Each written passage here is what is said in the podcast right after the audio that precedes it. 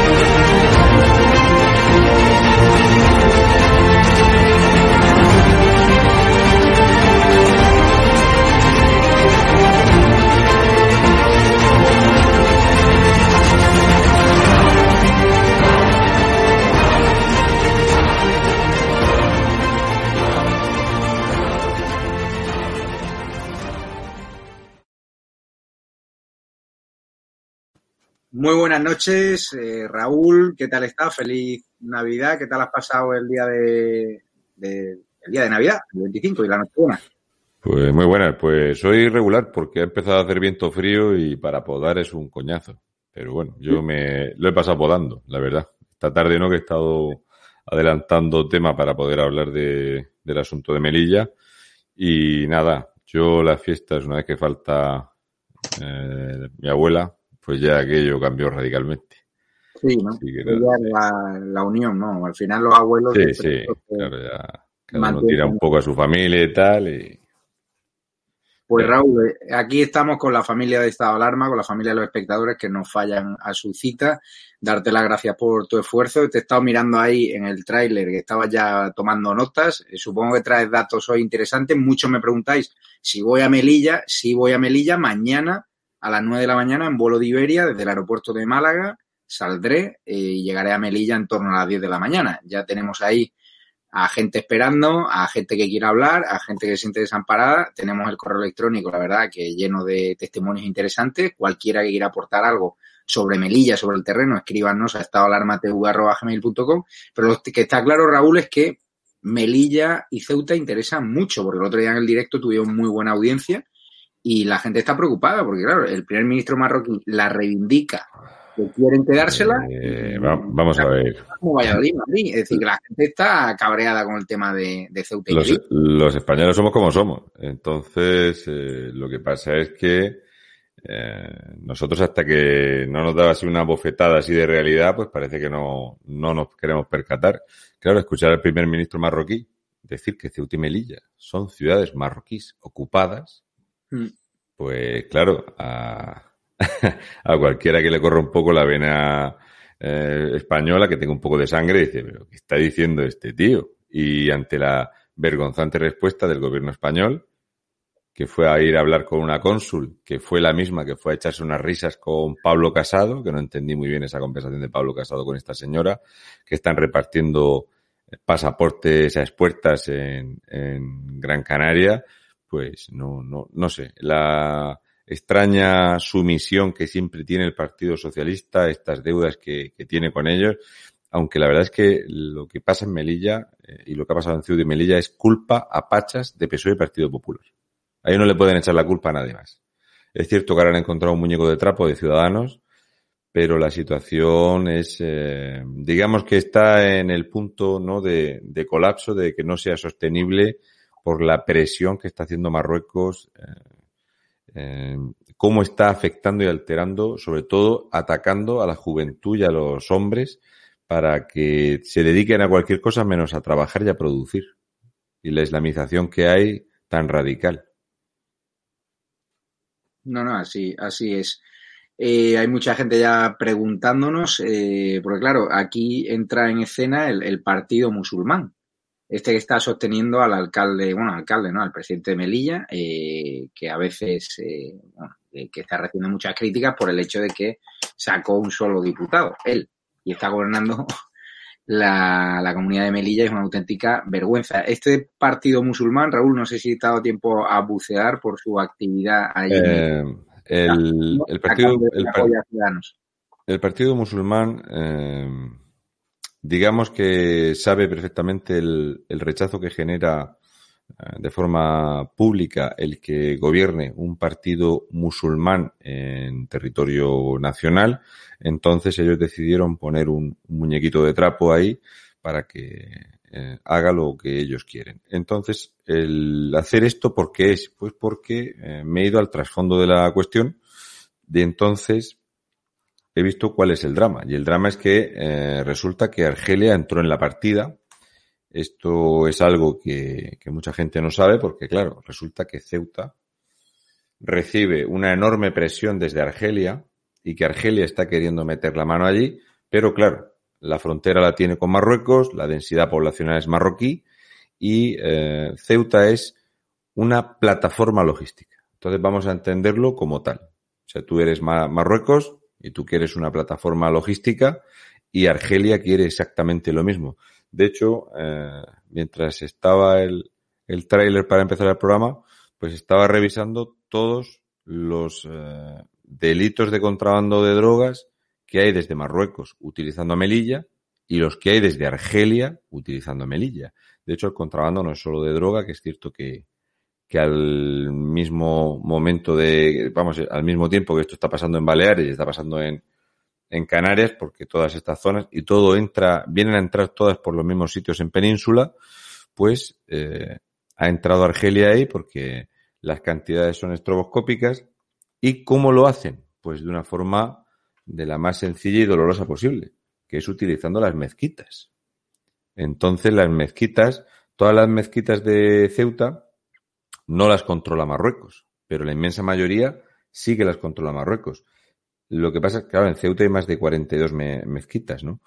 Pero en eh, Melilla hay muchas menos mezquitas y estas mezquitas que han ido creciendo de forma exponencial en los últimos años, eh, resulta que Argelia quiere poner imanes argelinos en Melilla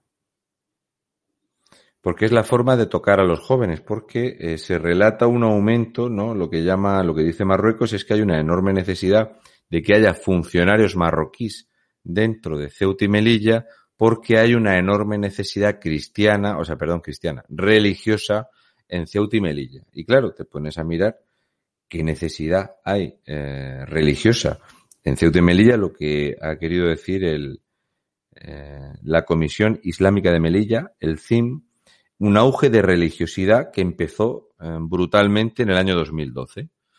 Esto ya en el en 2018 se incrementa de tal forma que se pasan de siete mezquitas a 15 mezquitas con la de Zaguilla y hay una disputa porque resulta que esto es algo que yo desconocía y es que Marruecos tiene trabajadores marroquíes religiosos que transmiten el mensaje en las mezquitas de Ceuta y Melilla.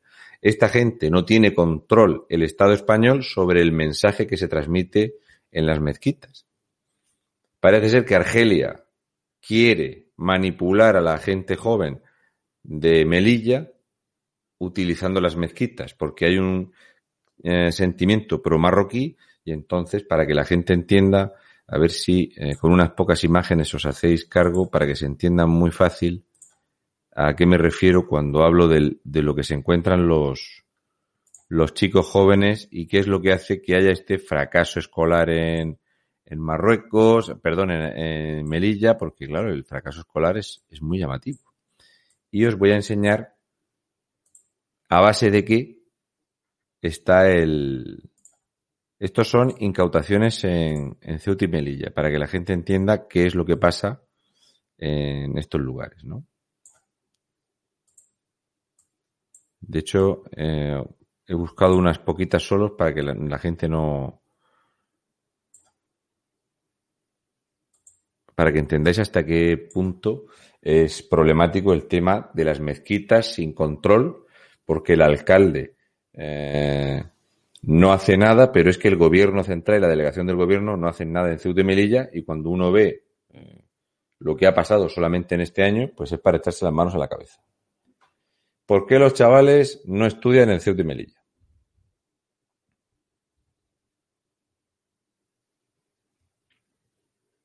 O sea, estudiando es muy difícil hacer esto. Claro, tú puedes decir, no, puedes ser analfabeto y triunfar, pero todos no podemos ser Adriana Lastra.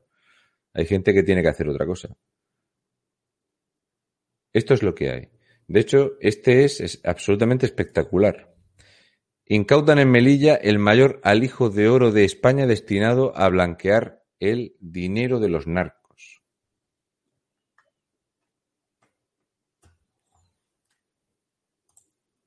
Entonces, ante esta situación, pues claro, ¿qué pasa? Eh, que lo que se relata o lo que relata la policía que está absolutamente desbordada es porque la policía, además, hay una cosa muy interesante en el presupuesto de, de Melilla y es que no hay dinero para los coches de policía. Entonces, el presupuesto de, de Melilla es extraordinariamente chocante porque de esto debería de contemplar algo el alcalde de Melilla porque tiene más de 15 préstamos eh, abiertos no sabemos muy bien por qué, de hecho hay varios préstamos en las mismas entidades. Y la partida de gasto resulta que para coches de policía local hay cero euros. Bueno, y ya, eh, Raúl, muchos de los que se han puesto en contacto con nosotros son Policía Nacional y Guardia Civiles que también están sin medios ahí. Que dice que aquí no tenemos medios. O sea, hay presupuesto cero para, para vehículos. ¿Por qué digo esto de presupuesto cero para vehículos? Pues por ejemplo, voy a relatar dos o tres hechos de este mismo año, ¿vale? Eh, una red de narcotraficantes. Enero. Les incautan 14 inmuebles, un millón y medio de euros, 654 kilos de hachís, burundanga, 11 empresas fantasma y 12 coches de alta gama. 12 coches. Otro delito, pues por ejemplo, 10 kilos de cocaína, 982.000 euros en efectivo, 34 coches de gama alta. Este propio mes de julio, otra incautación de otros 1.400 kilos de droga y claro, toda esta gente, hubo otra de tres marroquíes que tenían dos vehículos pesados, un camión frigorífico, una furgoneta, 311 kilos de hachís, y claro, los delitos han pasado de 3.933 a 4.249 delitos y las drogas es el tercer delito que más ha crecido. Y no es porque no haya muchos más, sino porque hay que entender lo que significa un tanto por ciento. ¿Qué significa esto? Por ejemplo, si en mi casa no ha habido nunca un asesinato y hay un asesinato, aumenta un 100%.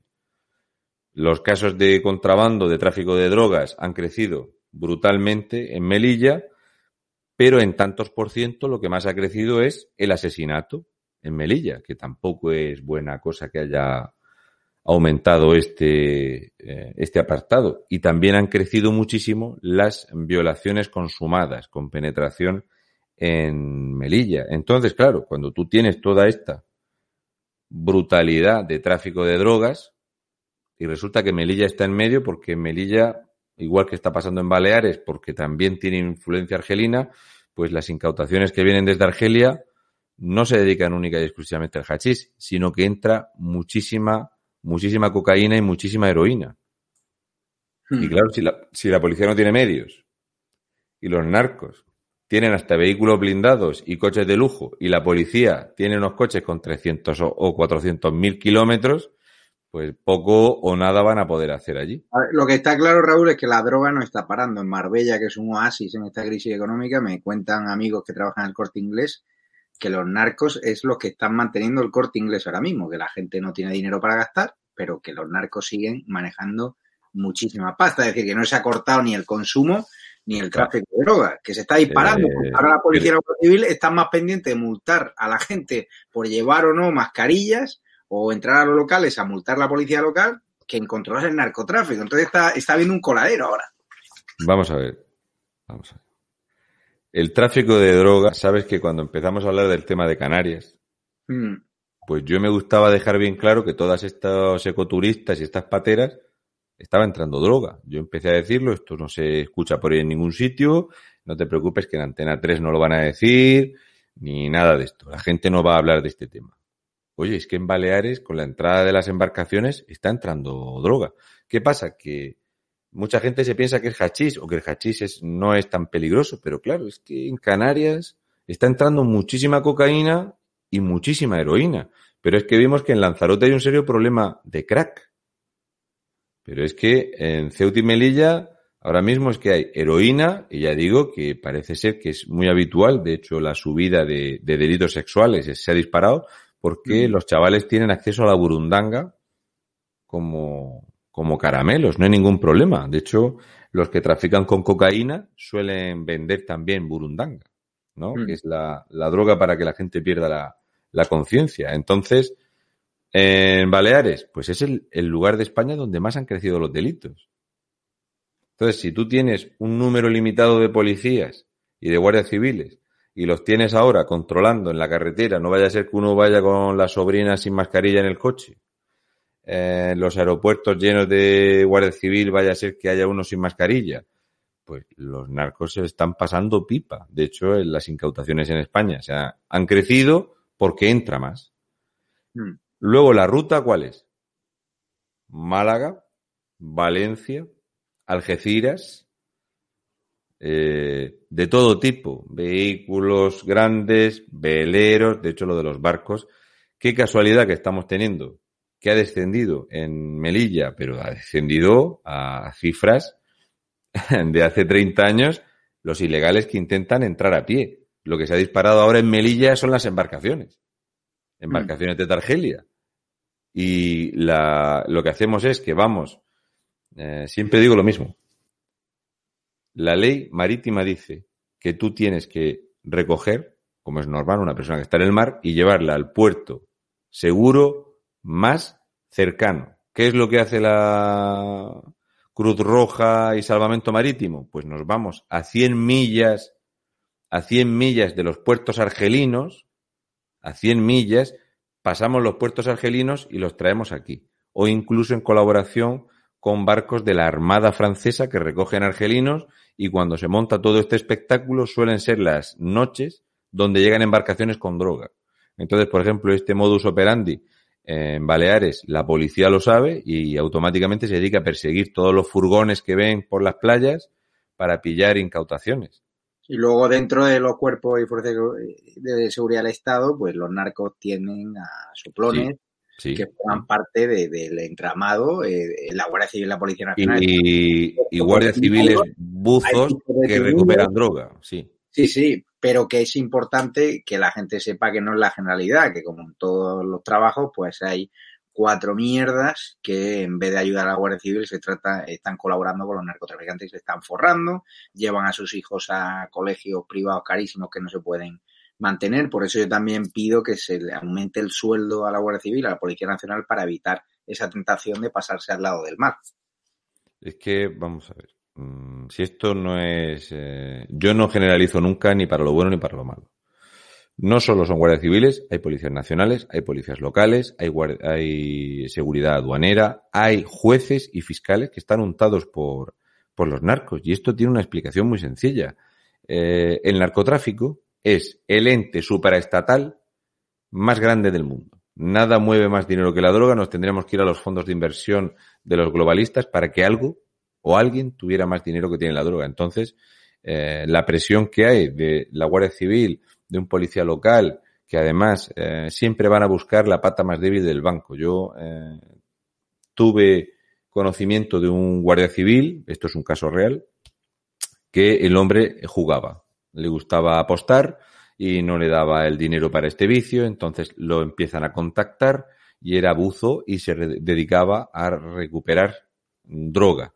¿Qué es lo que hacía? Sabía dónde, la, dónde iba a entrar, desviaba a los compañeros, incautaban una pequeña cantidad, con lo cual las operaciones suyas siempre eran un éxito, pero claro, a ti te da igual que cojan 40 o 50 kilos si por otro lado metes 600 o 1000 o 1400 porque las incautaciones son brutales.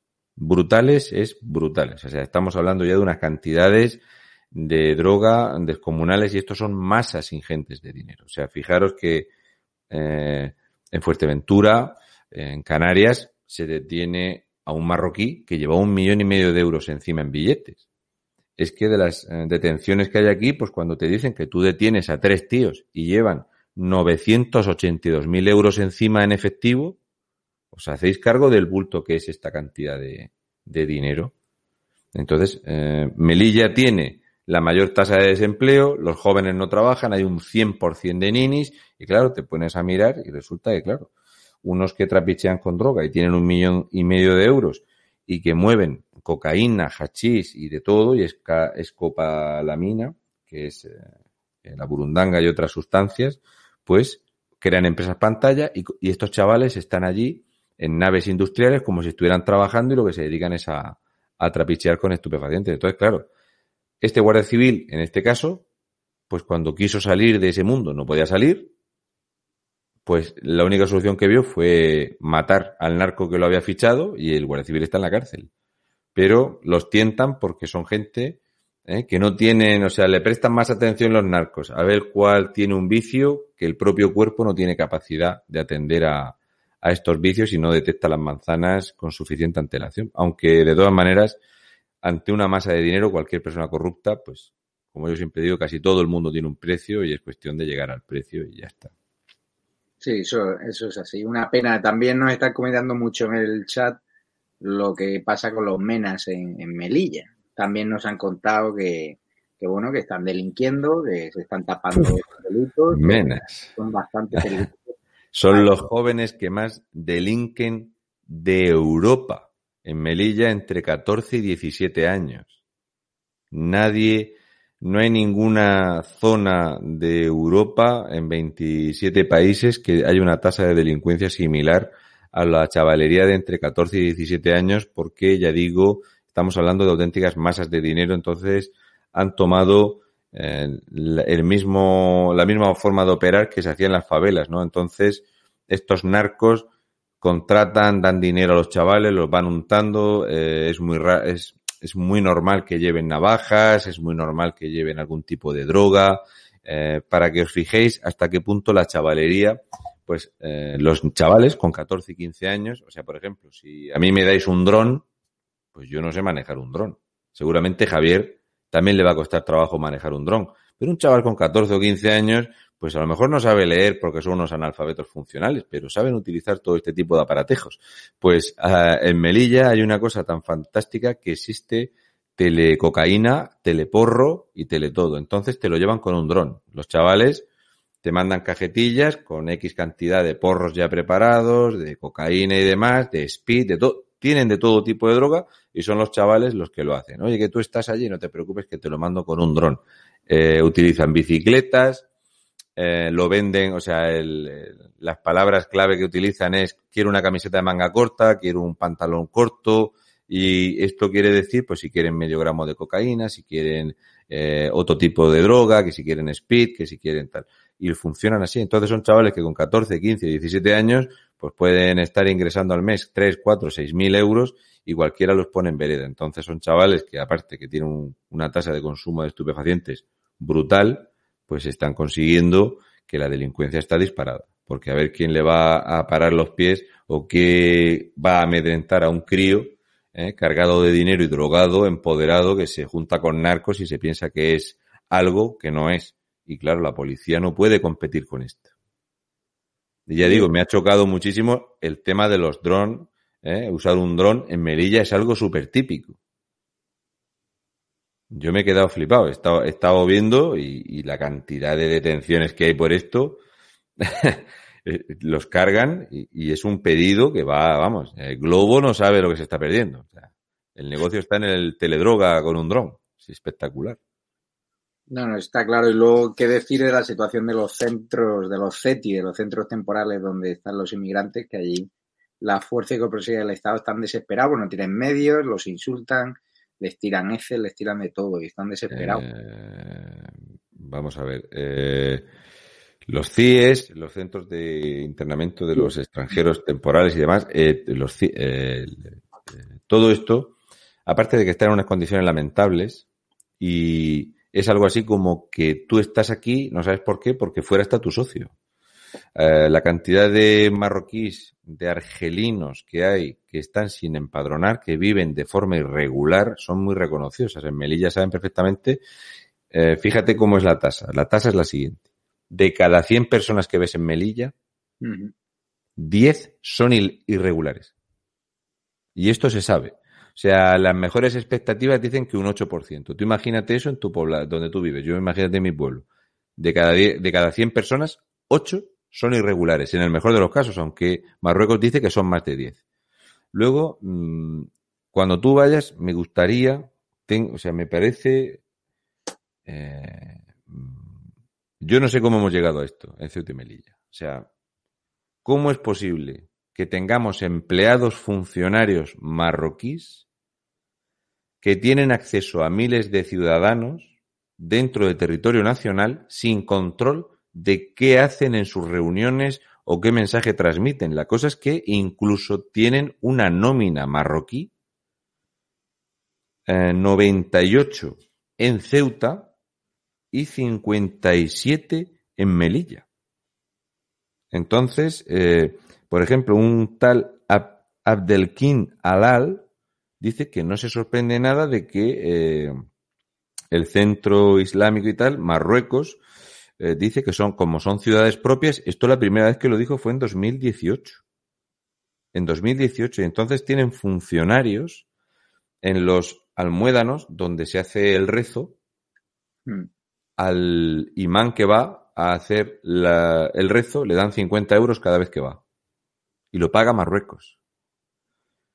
300 euros por los asistentes que van a preparar el rezo en las mezquitas y 600 euros al mes que le dan al imán más las donaciones. Entonces hay un, una cantidad de dinero que Marruecos mete en esta gente que tiene las mezquitas con el poder de transmitir el mensaje y es hasta tal punto, eso está generando algún tipo de negocio que Argelia se ha ofrecido a poner ellos, los funcionarios, ellos, y que se comprometen a que los imanes argelinos van a dar el mensaje en español. Y el gobierno español está ahí habiéndolas venir y ha aparecido un nombre aquí que te va a sonar. A que no sabes quién, qué político, a ver si hay alguien en el chat que sepa. No, no, no, es anterior, ¿eh? no es de ahora. Este tipo ya no está en el primer eh, foco. Entonces, eh, ¿qué es lo que pasa? Por ejemplo, pues resulta que las mezquitas en Melilla parece ser que son centros de una insalubridad brutal. Entonces, están sometidas a restricciones, que las restricciones solo vienen a iglesias católicas, no la contado el padre. Sí, sí, ellos, han abierto, las mezquitas están abiertas. No hay restricciones, prácticamente. No, no, y están llenas. Entonces, mm, Argelia se compromete a invertir para reformar y a, a decentar y limpiar las mezquitas.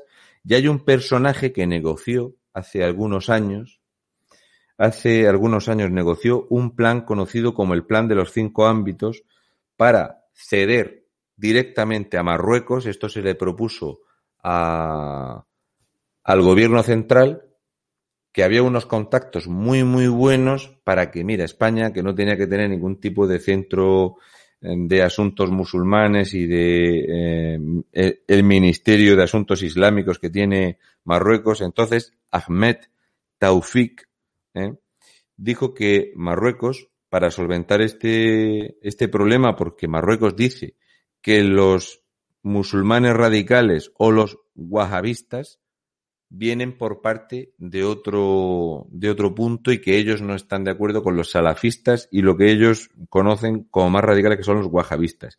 Pues hay un político español, ¿eh? de infausto recuerdo, que le pidió al gobierno central que negociase con Marruecos directamente para dejarle toda la gestión dentro de nuestro territorio a Marruecos directamente. O sea, que estos funcionarios que hay en Ceuta y Melilla, que los hubiera en toda España. Y no, no es Zapatero. No. ¿Quién es? Es catalán. Es catalán.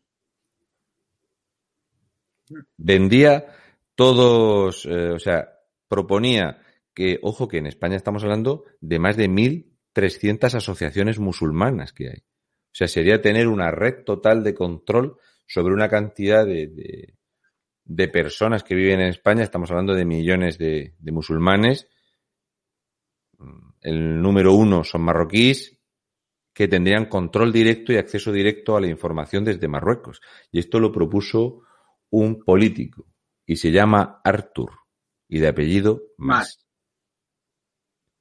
Una de las medidas de presión que puso para no a llevar a cabo el referéndum independentista fue ceder eh, a este tal Ahmed Taufik de Marruecos, que es el encargado de los asuntos islámicos, para que se encargase de todo. Entonces Marruecos le dijo que no, que ellos no iban a fomentar el, a los radicales, que eso no iba a pasar, que iban a, a, ellos iban a identificar a los wahabistas, iban a identificar a los yihadistas y que iban a importar o exportar, mejor dicho, el, un rito que se llama Maleki, ¿vale? Que es una versión que ellos hacen de otro rito y demás. Y querían controlar al 6% de la población en España, que son musulmanes, y en Melilla, este número, claro, es, estamos hablando del 53% de la población, y eso es lo que le ofreció Artur Mas al gobierno a cambio de no hacer lo que sí que hizo Puigdemont. O sea que el Islam, los marroquíes, la presión sobre Ceuta y Melilla es algo que se ha utilizado en negociaciones internas. Yo de esto no tenía ni idea, es lo que he empleado la tarde para buscar cuando he vuelto del campo, porque todo esto me parecía esa vinculación del independentismo catalán al Islam muy preocupante. Es tan preocupante, para que la gente se haga cargo, que no sé si sabrás que iglesias en España se abren muy pocas. Pero en España, cada año, cada 365 días de media, desde que llegó Paro, o sea, desde 2010, España tiene cada año 98 entidades nuevas. 98. No se sabe exactamente cuántos imanes hay en España. Nada. Lo que sí se sabe es que Argelia quiere poner los imanes en Melilla porque con Ceuta no va a poder competir, porque en Ceuta hay una cantidad de de empleados directos de Marruecos, que yo no sé cómo España no ha cortado esto porque no sabemos lo que... Eh, es que tú no sabes qué le están haciendo a... a o sea, eh, un tal Mustafa Halfi dice que históricamente los imanes eh, del Ministerio de Asuntos Islámicos que vienen a Ceuta y Melilla se encargan de eh, aumentar esta cariñosísima forma de expresar el Islam en Marruecos, en Ceuta y Melilla, que no va a ser un Islam malo, pero que sí que es muy pro-marroquí. Entonces tú imagínate estos chavales con el mayor fracaso escolar que existe. No hay otra cosa igual. O sea, no hay mayor fracaso escolar que, en, que en Ceuta y Melilla. El de Melilla es el 37% de fracaso escolar, en marroquíes es mayor. No hay una cosa igual. En ningún sitio y encima tú tienes gente que te está eh, comiendo la cabeza y luego tienes esta presión de la delincuencia y así está como está Melilla. Con Ceuta y Melilla, los dos lugares con más criminalidad de España. Hasta que llegó Armengol, que la pega un repunte muy bueno. Esta es la situación que hay en. Fíjate lo que dice PAPS FPV, dice, Murcianos ha llegado a esto porque los inmigrantes son subvencionados por la Unión Europea y el gobierno central. Fíjate. Eh, sí, sí. Además es como que allí están bien. No lo ponías en tu Twitter, no sé si ayer, eh, yo llegué a Málaga en AVE el otro día, hace un par de días, y estaba todo Málaga lleno de autobuses de Stop Islamofobia, una campaña para decir que básicamente nosotros, los españoles, estamos yendo en contra del Islam, y veían los patrocinadores, estaba el gobierno de España, la Unión Europea, ¿realmente alguien va a las mezquitas a atentar contra los, los musulmanes? ¿No son más perseguidos los católicos o los judíos en nuestro país? ¿De verdad es necesaria una campaña eh, o sea, de, stop islamofobia? ¿Hay islamofobia en España? Yo que me lo digan. Habrá algún hecho excepcional y yo lo censuraré y lo condenaré si alguien se mete con algún musulmán. Pero nosotros nos metemos con los musulmanes, nosotros nos metemos o denunciamos con lo, a los inmigrantes irregulares que están entrando a tropel y que hoy te voy a dar más imágenes porque siguen entrando hemos pillado a más eh, Lo que hay en España, en la España del Partido Socialista, es un ataque total a Israel. Sí, sí, de hecho, mira, con antisemitismo, vamos. Bueno, el antisemitismo llega hasta tal punto que hoy he encontrado partidas de dinero público que pasan a Cruz Roja pro-palestinas.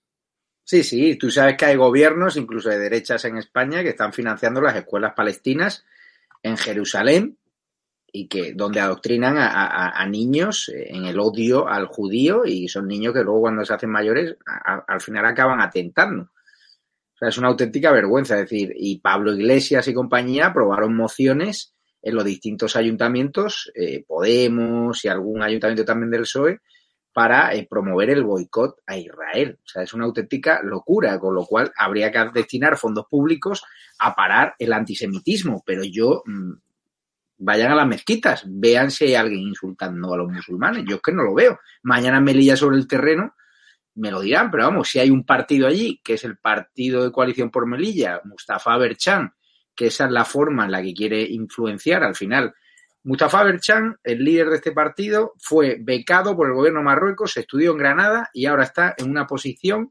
condicionando la vida política de Melilla y pidiendo subvenciones a todo trapo para seguir islamizando la sociedad melillense. No sé si, Raúl, ese proceso de islamización, o sea, ¿qué ha pedido a cambio a Berchan, al, de Ciudadanos, para darle el poder? O sea, no sé si sabemos, tenemos algún dato. Eh, que no se meta en el proceso que hay pro-marroquí. Ninguna de las políticas del cabeza de lista, ninguna va en ningún momento a ir en contra de eh, esta eh, forma de decir que los jóvenes, o sea, según ellos, el 53% de los habitantes de Melilla quieren ser marroquíes. Es lo que dice este partido y el candidato de Ciudadanos, él estando cobrando lo ve bien, pero para que se vea eh, y la gente entienda cuando hay, se puede hablar de racismo, pues en Ceuta o Melilla se puede hablar de racismo al español, de racismo al cristiano. Todas las ayudas, no hay ayudas, no vais a ver ayudas para nada que tenga que ver con otra cosa que no sea el pro, ¿eh? ir en pro del Islam. No hay otra cosa.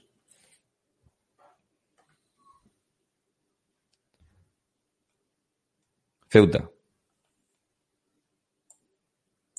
Esta empresita de aquí. ¿Veis? Bien. Ceuta. ¿Vale? Estas son las ayudas de Ceuta. ¿Para qué son las ayudas de Ceuta? de Cruz Roja. ¿A qué van destinadas?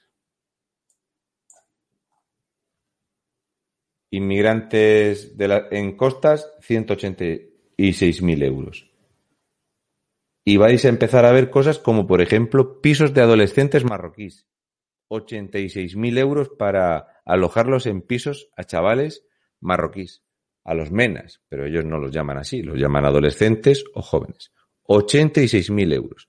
Si encontráis partidas de 86.000 euros para alojar españoles de más de 65 o 70 años, que por cierto, Ceuta y Melilla, Melilla es la ciudad de España donde menos mayores de 60 años viven. Por algo será. Entonces, todo lo que vas a encontrar aquí, los pisos de adolescentes, la integración al, al inmigrante, casas de acogida para el inmigrante, y demás, todo está enfocado a gente marroquí o pro marroquí o musulmana. En Ceuta, ¿sabéis cuántas partidas hay de Cruz Roja en Melilla?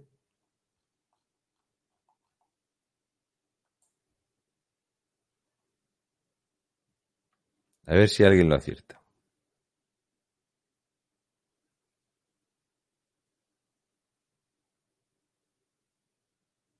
porque el número es chocante.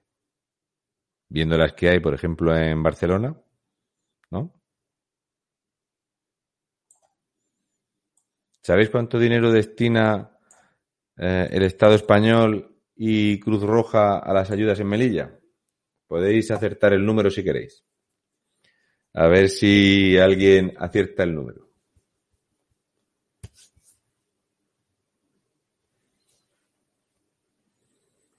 Mm, a ver si puedo decir el número.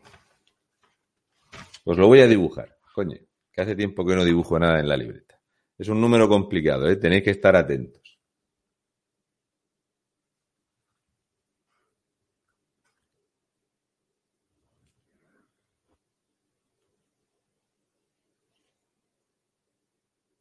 Ahí, ¿lo veis?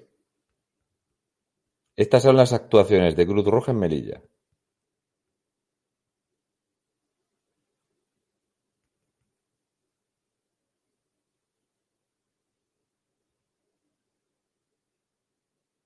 Espero que la cifra no os haya parecido demasiado grande.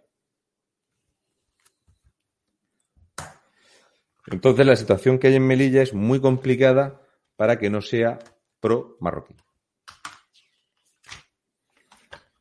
Viendo cómo hay esta presión, viendo cómo los eh, ministros marroquíes, como los ministerios marroquíes, tienen funcionarios en Melilla que se dirigen directamente a la población joven, que en Melilla es el 60% de la población, y que hay 31.276 usuarios de mezquitas, cuando hay 84.000 habitantes en Melilla, pues yo, llamadme loco, pero intentaría tener algún control sobre este 10% de militares pro-marroquíes, que son militares españoles, pero que ellos dicen que son pro-marroquíes o sea que no sabemos por qué está en el ejército español. Es una cosa que habría que, explicarlo bien, porque yo no lo entiendo muy bien. Y me gustaría saber por qué se negocia entre Marruecos y Argelia quedarse con las mm, mezquitas en Ceuta y en Melilla. ¿Por qué a nadie le llama la atención que resulta que Melilla, que tenía mucha menos presión en este aspecto, pues Melilla tiene en 2012 siete mezquitas En 2018 ya tenía 14, ahora mismo oficiales 17. Esa es otra, porque que no sean oficiales hay un montón de asociaciones o de centros de rezo. Y claro, estos centros de rezo muchas veces camuflan lo que es el trapicheo, el menudeo, que es a lo que más se dedican los chavales. Entonces, claro, sigo pensando que mm, que algo de solución se le tiene que dar a esto porque eh, es más de un 35% de la población que están ahora mismo bajo la influencia de unos señores que no responden nunca ante el gobierno español, desde luego no responden, seguramente que al partido musulmán sí que responden, pero dejar a los chavales, mm, os hago esta propuesta, es que yo tengo un crío en el instituto pues yo quisiera, me gusta saber qué les dicen en el instituto. Imaginaros estas reuniones de chavales, qué es lo que hay ahí. Y también habría que preguntarle a Cruz Roja cómo es posible que tenga cientos de partidas para inmigrantes en Cataluña y por qué hay más de 100 intervenciones en Baleares y es el lugar donde más metadona se reparte, en Baleares, y si esto a nadie le ha preocupado, porque si repartes metadona es porque tienes un serio problema de drogas, y sin embargo tienes una partida de ayudas para Ceuta y para Melilla no hay ni una sola factura de Cruz Roja en Melilla. ¿Qué pasa con Melilla? Esto, no sé, es una buena pregunta para hacerle al alcalde. ¿No? No sé. Como es dinero público, porque esto es dinero público. Fíjate lo que... y si tienen control de esos funcionarios que entran y salen, porque las mezquitas no han parado. Entonces, esos funcionarios que entran y salen, ¿quiénes son? Porque a ti te dicen que es un imán, pero ¿cómo lo sabes? ¿No? el otro día hablaba de que al final Marruecos quiere quedarse con Ceuta y Melilla con el derecho poblacional. sí, sí, ellos eh, lo exponen, lo así. Y lo reivindiquen. O sea, es derecho histórico o de densidad o de mayoría poblacional. Entonces ellos eh, se argumentan en que a, día de hoy eh, se reconoce un 53% de población pro-marroquí o hispano-marroquí, cuando Marruecos dice que ya es más del 60%, por lo tanto que la población ya es mayoritaria, que el 80% de los niños ya son directamente marroquíes, por lo tanto Ceuta y Melilla son suyos. Básicamente. Oye, y, llamado, y esto es algo que durante 30 años nadie se ha preocupado de decir, oye, ¿esto qué es? Si alguien quiere reírse, que ponga en el buscador de Internet incautaciones de droga en Melilla. Te pones loco. Hoy he llamado a un cámara freelance porque al final sale un ojo de la cara ir a, ir a Melilla. Gracias a la ayuda de algunos espectadores, pues podemos ir, pero es inviable ir con un fotógrafo o un cámara desde la península. Y he llamado a un freelance y me, y me dice Raúl, y, y, el hombre no sabía ni qué cobrarme. Dice, como aquí nunca viene nadie, es decir, aquí nunca me llama nadie, dice, hace un huevo que no vienen reportajes, eh, periodistas a, a, informar de lo que pasa aquí, dice, que ya, o sea, no sé ni qué cobrarte. Pues básicamente eso pasa porque Melilla tiene una red extraordinaria de control de los narcos. O sea, si quieres saber quién se mueve por Melilla, lo saben los narcos, antes que la policía. Desde la entrada, a, ya sea a avión, barco, coche, todo lo controlan los narcos. O sea, los chavales, los adolescentes, todo, eh, todos los niños que abandonan los estudios, que es el lugar de, de, Europa donde más niños se dejan los estudios, se dedican a ser espías. Eh, esto que viste, que, te, que, yo te comenté ahí en, el hotel que estuvimos en Puerto Rico, en, en, Canarias, esa forma de actuar, de que uno se pone una esquina, otro en otra, uno con el sí. móvil, esto es lo que te vas a encontrar en Melilla de chavales. Muchos chavales, todos, eh, de hecho, por ejemplo, para que la gente se haga una idea Detienen a, a 34. Pues tocaban a seis teléfonos por cabeza. Casi como los inmigrantes ilegales de la Cruz Roja. ¿eh? O sea, tú cuando dices, es que la pobreza, no sé qué. Oye, y, y 34 adolescentes con seis teléfonos por cabeza, macho. Pongamos que uno solo llevará tres. Es que habrá otro que lleva nueve teléfonos. ¿Dónde van estos críos con nueve teléfonos? ¿A qué se dedican? Es una auténtica burrada. Y, el tránsito de lo que está pasando, además, otra cosa. Hay una cosa que no sé cómo, es que aquí en España, pues si la gente no sabe, resulta que Podemos defiende un sindicato de manteros. Sindicato y manteros. Yo ya sé que los sindicatos en un 95% son todos unos golfos, pero ir en contra de tus propios negocios, pues Marruecos es uno de los países del mundo que más imitaciones produce. Sí. Pues pasan por Melilla. O sea, hay una cantidad de Levis, de ropa de Tommy Hilfiger, de Nike y todo esto. ¿Y sabes para qué se venden? Pues se venden para las peluquerías y las carnicerías marroquíes. Hmm. O sea, una carnicería marroquí puede traer cosas como zapatillas o eh, camisetas de equipos de fútbol. Pues Marruecos pasa todo eso a través de Melilla. Entonces, ¿qué es lo que quiere? Pues no tener que estar disimulando y que directamente pues Melilla sea lo que ellos llaman una plataforma logística. No es que realmente les interese Melilla históricamente, porque históricamente yo ya lo expliqué claramente que la historia dice que Melilla no es eh, musulmana, o sea, no es marroquí, que fue invadida y recuperada y ya está. Como ha pasado con otras tantas partes del mundo, porque si fuéramos así, pues nosotros nos podría reclamar Roma, por ejemplo. Claro. Mira, Javier. Y por cierto, Roma tuvo el, el mando y, y, unificó Ceuta y Melilla ya con, eh, en el año 42, que se dice pronto, ya reunificó Ceuta y Melilla con, con, con, la península. No es de ayer que haya vinculaciones de Ceuta y Melilla con península. Todo, todas estas milongas de, lo, de los marroquíes no se las creen ni ellos. Mira, Javi España lo que nos pregunta, ¿sabéis algo de los argelinos que entran como menas teniendo entre 20 y 25 años. O sea, y... los menas con barba que hemos visto. Sí, señor Javi, Javi, España. Si son barbilampiños con más de 30 años. La media de los llamados menas en España es de 26 años. Esa es la media de edad real. Lo que pasa es, como ya dijo Javier, es un chupe. O sea, como a ti te den el papelito de que eres mena, a ti no te echa nadie te van a regularizar sí o sí, aunque luego resulte que es que el tío tenía 27 años. Una vez que entres en ese círculo ya no sales de ahí. O sea, ya tú ya la, prueba, estás... la prueba OSEA nos decía la policía que tarda dos años. Es que no es... Es que si te niegas, es tu cuerpo y entonces, eh, igual que a ti sí que te van a obligar a, a, que tomes una medicación u otra, pues no te preocupes que si eres marroquí y dices que no te pinchan, pues no te pinchan y punto.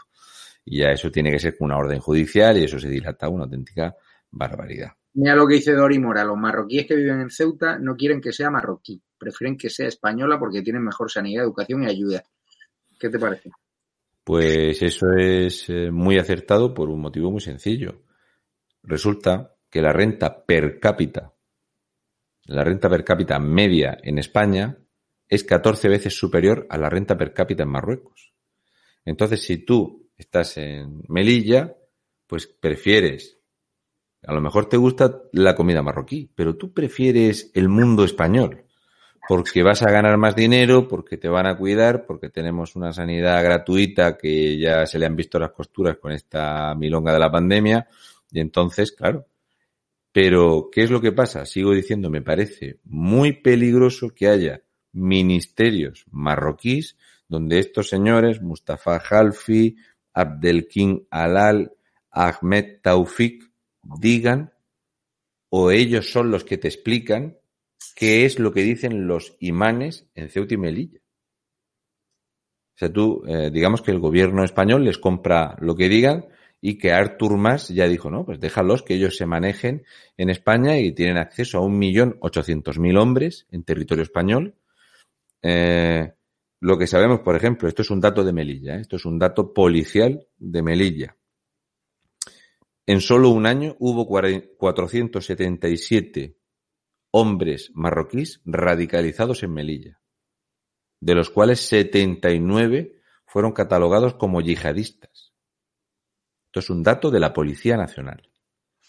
Y cuando los detectan radicalizados, pues tiene que ser una cosa llamativa, ¿no? Para que te, eh, dentro de estos 31.276 eh, habitantes de Melilla, marroquíes, pro-marroquíes, que la policía diga que estos son radicalizados, me parece que tener en una población tan pequeña, 84.000 habitantes, casi 500 radicales, pues con una tasa de delincuencia que tienen de que de cada 10.000 habitantes 300 son delincuentes, pues la sensación de inseguridad que nos comentaba el invitado de, del otro día, pues es evidente y ahí lo que creo que hay es mucho miedo, mucho miedo y un conflicto y un choque de culturas y generacional muy grande y que los funcionarios eh, españoles, en cuanto que se jubilan, se van. Por eso es la zona de España donde hay eh, menor cantidad de gente con más de 60 años de España. Y aparte allí tampoco se paga el IVA, con lo cual hay muchas ayudas para que la población melillense no se, no se vaya de allí, sino más de uno ya se habría ido, porque allí no hay nada. Sí, pero que los funcionarios tienen una, unos pluses que en cuanto que se jubilan se van. Se van. Otra cosa es que lo que hacen es que muchos de ellos conservan el empadronamiento para tener allí el coche, para pagar allí el tributo del coche o para poder comprar oro allí. Pero eh, esto hace que haya un, un serio, serio conflicto con los jóvenes y que no se ha abordado el tema del fracaso escolar. Entonces, si tú tienes mucho fracaso escolar, tienes mucha presión eh, de este Islam radical y tienes esa presión de los narcotraficantes y no solo de los narcos, es que hay tráfico de todo, eh, contrabando, contrabando, hay contrabando, pues los chavales van a querer ese dinero en efectivo con 14, 15 años, 16, 17, ya te digo, la tasa de, de delincuencia adolescente más grande que existe en Europa, está en Merilla y esto parece ser que es que no se había percatado nadie. Yo cuando no sé de algo, intento informarme y cuando es un dato tan llamativo, pues siempre me gusta pedir disculpas porque yo no tenía ni idea de, todo esto. De hecho, me ha sorprendido muchísimo el tema este de Artur Mas. Estamos hablando del de, 6% de la población que hay en España y cuando alguien dice esto de que es que nosotros somos o dejamos de ser eh, racistas o problemas con el Islam, yo creo que en ningún momento he dicho nada de eso. Lo que sí que entiendo es que en España, en un país normal, un país soberano, no puede tener sin control en una población concentrada tal cantidad de funcionarios de otro país que tienen acceso a la educación de adolescentes. Es que eso no, no lo veo coherente. Es más, mm, al que, el que se quiera parar a pensar, ¿os imagináis que en un instituto japonés hay mil niños? Y hay 80 profesores y 70 son españoles, hmm. no querría la autoridad japonesa. Sería como, tú no sabes estos españoles si, si van a decir algo, van a convencer a los niños y que luego resulte que a la vuelta de pocos años hay una sensación de prohispanidad muy grande allí en, en Japón, ¿no? Pues eh, es lo que hay. Y el crecimiento es muy grande a este respecto. Y una cosa también buena para comentarle al alcalde es que con el Producto Interior Bruto tan grande que hay, ¿por qué tienen tantos préstamos bancarios? Es que cada melillense de 0 años a 130 debe 660 euros a los bancos a través de los préstamos del ayuntamiento. Cuando he estado viendo imágenes de los barrios que hay, pues allí lo que hay es extrema pobreza, una dejadez urbanística brutal y zonas realmente marginales. Entonces no sé en qué se emplea el dinero público. Mm, es de estos sitios que la verdad es que ayer estuve comentando que yo mm, hubiera ido, eh, si no fueran las circunstancias que son, porque tiene que ser un contraste muy grande un contraste muy, muy grande de rico a pobre, porque estamos hablando de, la, de rentas muy altas y de las rentas, la renta más baja de España está en Melilla. Entonces tiene que haber barrios muy complicados. Hay uno de los barrios más complicados, me están pidiendo que vaya, es la cañada de Gidum. No sé si recuerdas que allí hace unos años detuvieron unos cuantos yihadistas, un barrio muy radicalizado. Le llaman la cañada de la muerte y ya te digo, practicaron varias detenciones relacionadas con el yihadismo. Ahí no sé si te acuerdas, en Espejo Público entrevistaron a un tipo que directamente mm, le dijo al reportero, los musulmanes están hartos de vosotros. Estuvo muy, muy agresivo. Estoy aquí viendo las imágenes y me están pidiendo que vaya. Vamos a intentar ir este fin de Vamos a ver, eh, en los meses que van de año ha habido cinco asesinatos. o sea, la tasa de asesinatos es como 400 veces superior a cualquier otro sitio de España.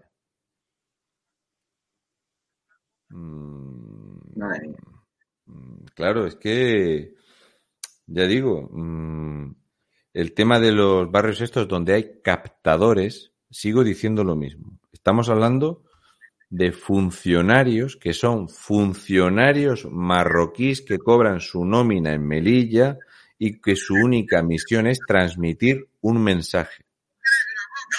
Pesan tanto y tienen tanta capacidad de negociar que incluso para evitar altercados negocian los permisos de los militares pro-marroquíes.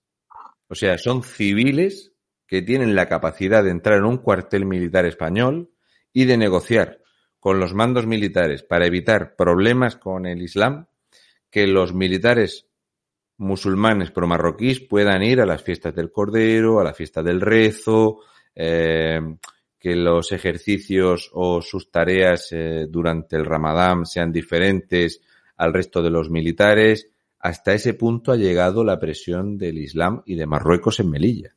Es que negocian civiles con militares en España, cosa que es impensable impensable que ninguno de nosotros pudiera hacer algo así.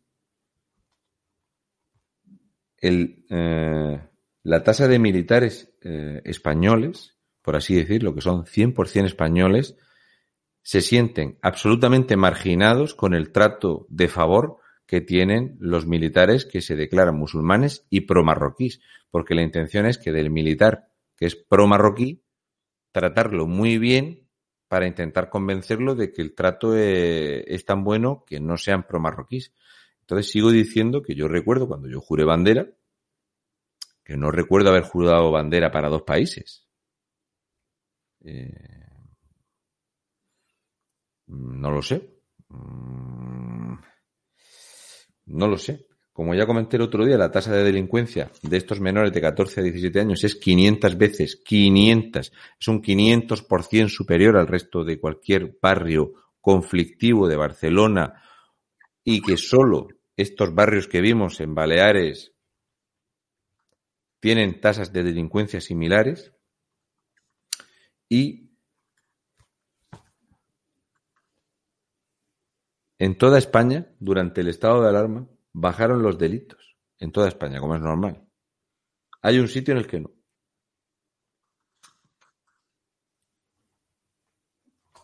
En Melilla. Y sin embargo, hay medios, eh, como pasa con Canarias 7, pues hay un medio eh, de estos de desinformación del Partido Socialista pro marroquí que dice que se roban pocos coches. Sí, yo he pedido allí, Raúl, hablar con el típico periodista crítico, igual que en Canarias está Pepe López, yo he pedido a los distintos partidos, oye, ¿conocéis a un solo periodista que me pueda echar una mano, que denuncie la situación? Y me dice, no existe. O sea, no hay ningún medio crítico, al menos si alguien lo sabe, que me corrija. Yo he pedido hablar con algún periodista crítico para poder por la desinformación que hay allí. Me dicen, no existen. El partido eh, musulmán, el CPM, ¿no? Hmm. ¿Sabes qué era lo que repetía en los mítines? ¿Qué? Decía que los musulmanes no deben votar jamás a cristianos. Hmm. O sea que yo creo a ver si me confundo. He ido a más de uno, a más de diez eh, mítines y jamás he escuchado a un político decir en España a quién se le tiene que votar en condición de su religión, porque la Constitución así lo dice. ¿Eh? De hecho, aquí en, eh, en, mi pueblo hubo unas desafortunadísimas estupideces que salieron desde Podemos y Partido Socialista burlándose de la candidata del Partido Popular porque era mujer nosotros tenemos una alcaldesa presidente y era mujer y eh, estos que van de progres la atacaban por ser mujer, ¿no? Entonces tú imagínate cuando un partido, que es el que tiene el poder, te dice que no se le puede dar confianza a un cristiano ni apoyo. Esto es lo que se está cimentando. Por eso para mí me resulta tan preocupante que en esta población haya entre uno y otro, pues hay más de 160 eh, funcionarios marroquíes que tienen acceso a más de 30.000 jóvenes eh, de Ceuta y Melilla. Es que es una bomba de relojería y creo que la situación colapsa y que llueve sobre mojado con estas nuevas declaraciones del primer ministro diciendo que son ciudades ocupadas. Entonces, cuando a ti te dicen este disparate, un gobierno serio tiene que responder con la suficiente contundencia, hacer una nota de prensa que salga eh, la ministra de Exteriores, esta que tenemos pancatalanista, y en vez de estar preocupada por el tabaco de, Gibraltar, pues que hubiera hecho algún comunicado firme. Pero es que Argelia ha hecho lo mismo. ¿Tú ves a Sánchez entregando eh, a Ceuta y Melilla a Marruecos? Eh, sí. Pues si lo va a hacer con Cataluña, los independentistas, como los musulmanes se pongan un poquito las pilas y presionen. Mm. Mira, todas las reuniones que ha habido, eh, sin fuste. Ha habido, demás, para mi gusto, demasiadas reuniones hispano-marroquíes. Eh, nunca en una legislatura en tan poco tiempo ha habido tantas reuniones y de hecho jamás ha habido tantas reuniones con Argelia. Esta oferta del gobierno argelino surge después de una visita que hizo un tal Marlaska. Marlaska hizo una visita a Argelia este verano en periodo vacacional con otros tres amigos que no sabemos quiénes eran, sabíamos que iban tres acompañantes en el Falcon cuando fue a Argelia, hizo parada en algún que otro país, además de Argelia, y poco después, cuando terminaron las vacaciones, Pedro Sánchez volvió a ir a Argelia. Esta vez dijo que había ido a cerrar el precio del gas, lo cual era falso porque esa reunión ya fue en enero, pero volvió a ir otra vez. Y cuando después de ir Marlaska fue cuando Argelia dijo esto de no, no, vamos a poner, esta es buena, ¿eh? vamos a utilizar imanes catalanes para que den el rezo en Melilla en castellano, en español, y nosotros nos vamos a hacer cargo de pagarles y les vamos a pagar más que paga Marruecos y además vamos a limpiar y a decentar y a que esté más controlado esto. Entonces, ¿por qué Argelia tiene este interés también en Melilla? Salvo que sea porque es la puerta de entrada. Bueno, las redes de narcotráfico y de tráfico de todo tipo que salen desde Melilla, no sé, habría que irse ya al Cantábrico para que no llegaran allí. Bueno, tampoco. Coñe, eh, han detenido eh, melillenses llevando droga de argelinos en La Rioja. Para que la gente entienda hasta dónde llega el tema de, de Melilla, ¿no? Y, y que el gobierno central, por supuesto, no va, no va a decir absolutamente nada que moleste a Marruecos. Nada. Date cuenta de la afirmación que hemos visto todos, que es que son suyos. O sea, Ceuta y Melilla están invadidas por España. Y si tú reconoces que están invadidas, es que como que justificas una acción para recuperar esas tierras. Pues allí iremos mañana a reivindicar que son españolas, ofrecer la verdadera cara de Melilla, la que te oculta los medios de comunicación. Eh, vamos a acabar ya el directo. Raúl tiene también derecho a disfrutar de, su familia, de, su pareja. Un beso para, para Aida. Eh, Raúl, tenemos más imágenes de inmigrantes ilegales entrando desde Canarias al aeropuerto de Málaga. Acaban de entrar 54 a Gran Canaria. Pues de Canarias al aeropuerto de Málaga, y eso que decía Marlasca, que eso era inviable. Las imágenes son de hace unos días, nos la ha pasado un seguidor de estado de alarma. Os voy a dejar el enlace directo en el chat. Mañana eh, de estar empezando directo desde primera hora de la mañana, si, la, si hay cobertura allí. No sé lo que voy a encontrar en Melilla, si voy a poder tener una buena conexión, si no grabaremos y a ver Raúl qué opina de, las imágenes que vamos a intentar hacer, el, ritmo habitual de, viaje. Tenemos ahí muchos testimonios a los que entrevistar y me han dicho que me prepare psicológicamente, que me va a sorprender mucho Melilla. Yo nunca he estado, eh, me han hablado muy bien y muy mal. Entonces yo simplemente... Sí, creo, que, creo que por las imágenes que he visto lo que hay son un contraste enorme. Sí, sí, Enorme, o sea que hay un contraste absolutamente enorme y que hay lugares que es mejor no ir.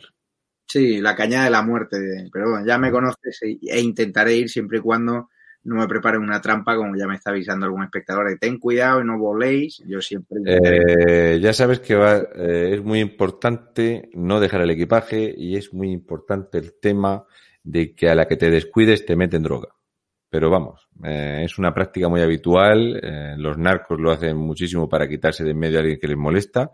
Delatan a quien quieren, untan a quien les da la gana, tienen un poder brutal. Y nada, dile a Marlaska que si esto había acabado, ¿cómo es posible que a las 23 y 51 minutos han entrado otros 54 ilegales en Gran Canaria? es una vergüenza. Pues lo dicho, Raúl, muchas gracias. Disfruta de esta noche de día de Navidad. Felices fiestas y Navidad a todos. Nosotros sí nos acordamos de los católicos. Hemos tenido al Pater Góngora. Y lo dicho, ahora os dejamos con Alfonso Rojo, pero métanse antes en estadoalarmatv.es para que vean cómo entran ilegales de Canarias en avión, clase turista, al aeropuerto de Málaga. Marlasca mira las imágenes y los partidos de la oposición pónganse las pilas y reivindiquen esta, saquen esta imagen. Han entrado en España vía aérea mm. más de 4.000 y por barco más de 2.000. Y esto la prensa eh, pudiente lo sabe y lo calla. ¿Eh? Así es. Más de 6.000 ilegales han entrado en España que deambulan mientras aquí estamos con los toques de queda y las multas. Vaya a ser que vayas con un sobrino en el coche sin mascarilla. Esto es lo que tenemos en España con este gobierno narcosocial comunista. ¿eh?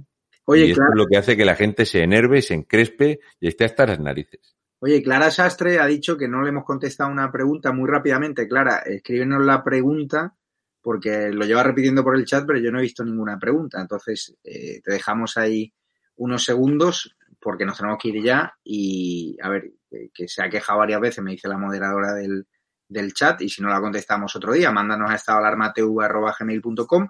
Cualquiera que quiera ayudarnos en Melilla, cualquier melillense que nos escribe a estadoalarmatv.com.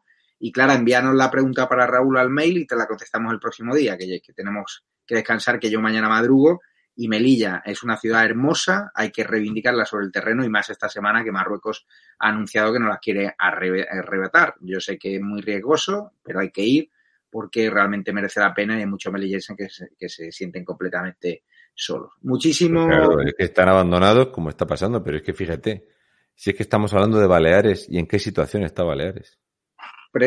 pregunta eh, Clara Sastre que si Vox es globalista o no.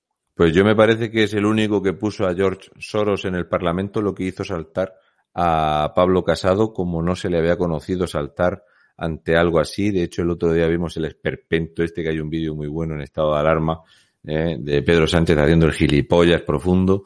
Eh, pues no es un meme, era él. Y, por supuesto, cualquier, cualquier eh, político que abiertamente diga que quiere un país con fronteras soberanas, desde luego es muchas cosas, pero globalista no lo es. Por cierto, eh, tú sabes que, la, que eh, la presidenta Balear es fan de las copitas a las 2 de la mañana y el presidente de Melilla el de Ciudadanos, parece ser que también, que le pillaron dando una rueda de prensa supuestamente borracho. Está la imagen en el canal oficial de ah. Mañana qué, me dices, qué me dices de Kichi? ¿Cómo lo lleva? El Kichi. Kichi, ¿qué pasa? ¿Cómo se junta con esas peloteras de gente a tomar cañas? Nada.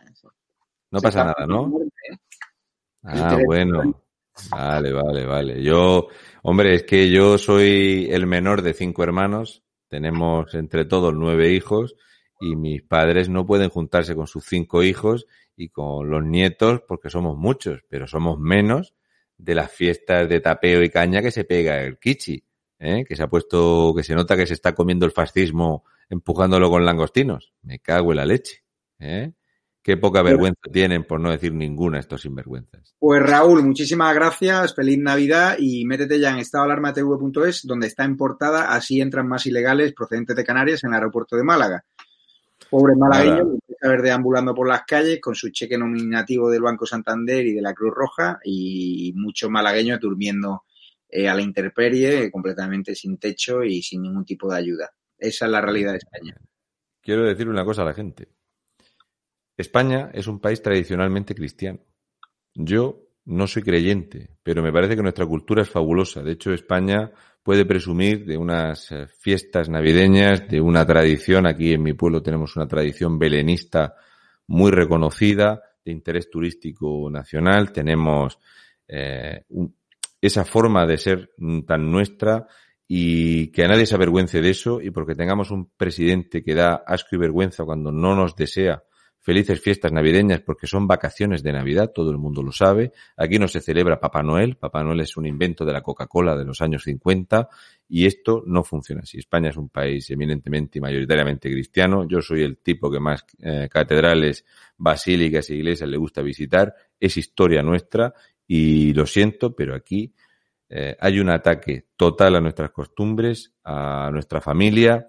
Aquí hay una cosa que es la misa del gallo y hay otras muchas cosas y está muy bien respetarlas y si este ejecutivo lamentable que tenemos no lo reconoce, pues yo, que no soy creyente, espero que la gente lo celebre, lo disfrute y que sigan con sus tradiciones como hemos hecho siempre, porque es una forma de respetar a todos estos mayores que tenemos, muchos de ellos abandonados en las residencias, que ha pasado lo que ha pasado y por respeto a nuestra cultura y a nuestras tradiciones que la gente siga adelante con su con sus costumbres cristianas que son más respetables porque es nuestro país que es más cristiano que otras, porque aquí ahora no nos vamos a hacer budistas, por ejemplo.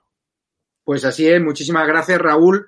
Métanse ya en estadoalarmatv.es, les dejo el enlace en el chat. Buenas noches Raúl, muchas gracias y ya mañana de Melilla te mandaré imágenes. Venga. Que la comentemos. Un abrazo fuerte y un beso ahí. Hasta luego, caballero.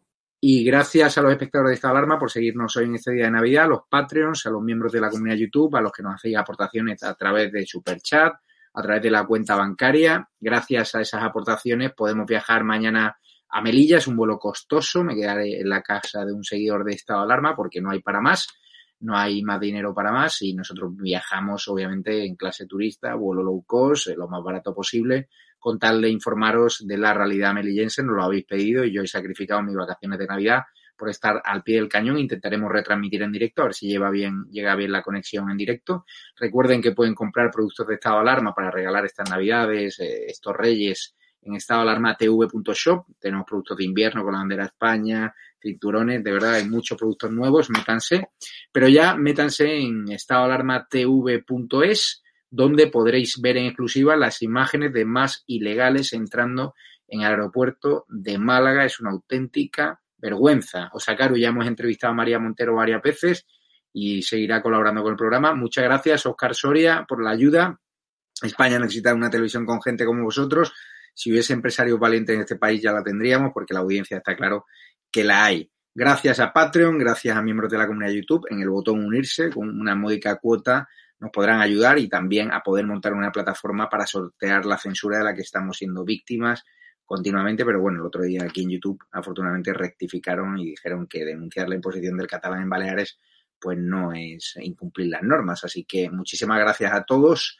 Mañana desde Melilla en directo tengo que madrugar, así que intentaré descansar un poco. Métanse ya en estadoalarmatv.es para ver esas imágenes exclusivas sobre inmigrantes ilegales entrando en el aeropuerto de Málaga. Y justo después empieza a las 12 al Rojo Vivo Auténtico con Alfonso Rojo, que va a hablar que va a dar su opinión sobre el discurso del rey, su típica, bueno, su peculiar opinión que no va a dejar a nadie indiferente. Muchísimas gracias a todos. Os dejo el enlace del vídeo en exclusiva de la web de estadoalarmatv.es de la inmigración ilegal. Ahí lo tienen.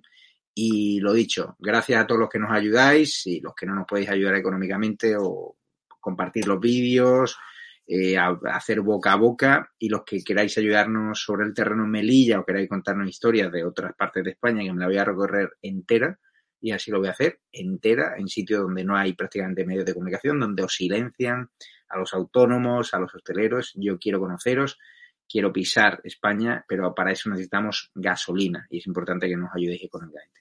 Muchas gracias a todos, os queremos. Y lo dicho, se me olvidaba, aquí tenéis la cuenta bancaria para quien nos quiera ayudar. Es Ibercaja ES 72 2085 92 98 78 03 30 43 1954. Con un pequeño donativo nosotros tendremos más recursos para seguir recorriendo España, Melilla, Ceuta, Cataluña, Navarra. No queremos dejar ningún punto de nuestra geografía eh, nacional huérfanas. Sabemos que os sentíais solos en la parrilla televisiva y ya hemos ocupado ese nicho, ese lugar para defender la libertad y para evitar que el comunismo llegue a España. Tenemos que rebelarnos, pero es importante que hagamos esta batalla, esta lucha unidos. La verdad nos hará libres. Un abrazo fuerte y mañana os espero en Melilla y lo dicho, sé que es riesgoso, pero nuestro país merece la pena. Merece la pena correr ese riesgo para apoyar a los melillenses. Un abrazo fuerte a todos. Y otra de las líneas de trabajo es también eh, eh, minimizar ese, ese, clima contrario a la gestión de crisis por parte del, del gobierno.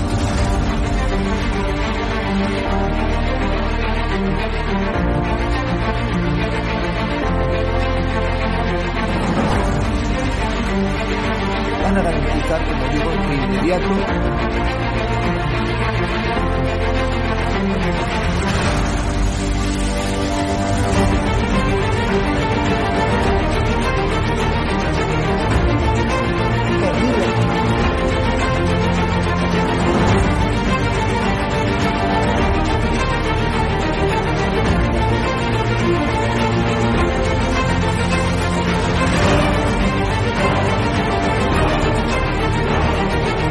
se trata de limitar la libertad de expresión, pero sí se trata de limitar el que se puedan vehicular falsedades a través de los medios de comunicación que hoy son los periódicos, las radios, las televisiones y también las plataformas digitales.